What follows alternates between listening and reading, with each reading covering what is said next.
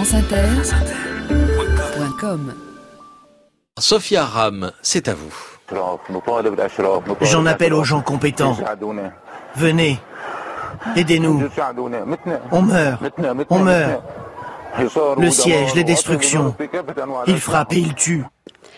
Je ne sais pas s'il y avait des humoristes qui officiaient à la radio le jour des, bombardements de Guernica ou s'ils étaient nombreux à se bidonner sur les ondes pendant le siège de Grozny ou de Sarajevo.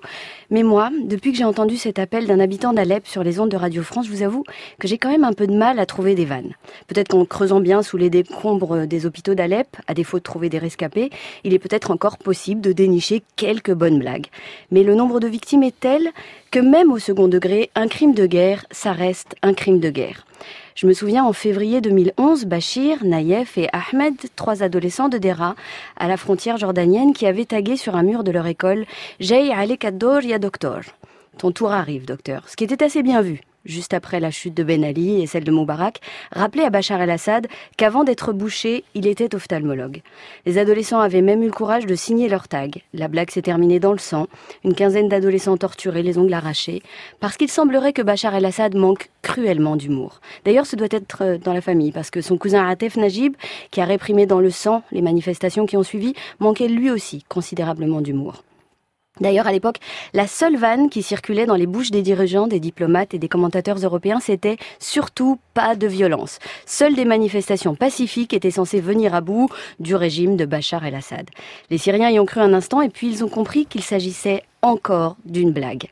Ils ont commencé à nous demander de l'aide, et c'est là que quelques pays occidentaux leur ont répondu oui, bien sûr, tout à fait, dès qu'on aura compris à qui on peut la donner. Deuxième grosse blague.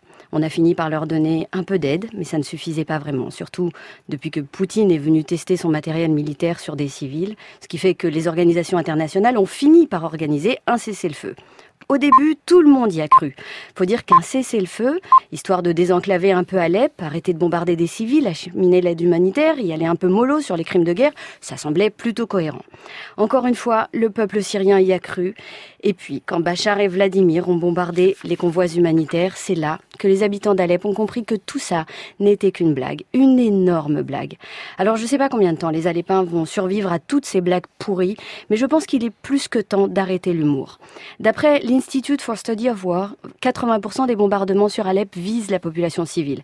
Amnesty International, Human Rights Watch et la Commission des droits de l'homme de l'ONU parlent de crimes de guerre à répétition. Médecins sans frontières appellent à mettre un terme au bain de sang. Cette semaine, les principaux hôpitaux d'Alep ont été bombardés à plusieurs reprises, avec des bombes à fragmentation.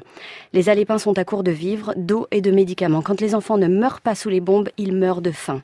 On le sait tous au fond de nous, Alep est, sera et restera notre À nous. Cette tragédie dont nos enfants diront Mais qu'est-ce que vous branliez à l'époque? Alors je sais pas vous, mais moi j'aimerais leur répondre autre chose que moi à l'époque, j'essayais de faire de l'humour. Parce que même si je ne sais pas quoi faire, ni avec qui, je suis sûre que nous sommes nombreux à ressentir le besoin de sortir du silence et de la honte. Sophia Aram. Merci beaucoup Sophia et à lundi prochain.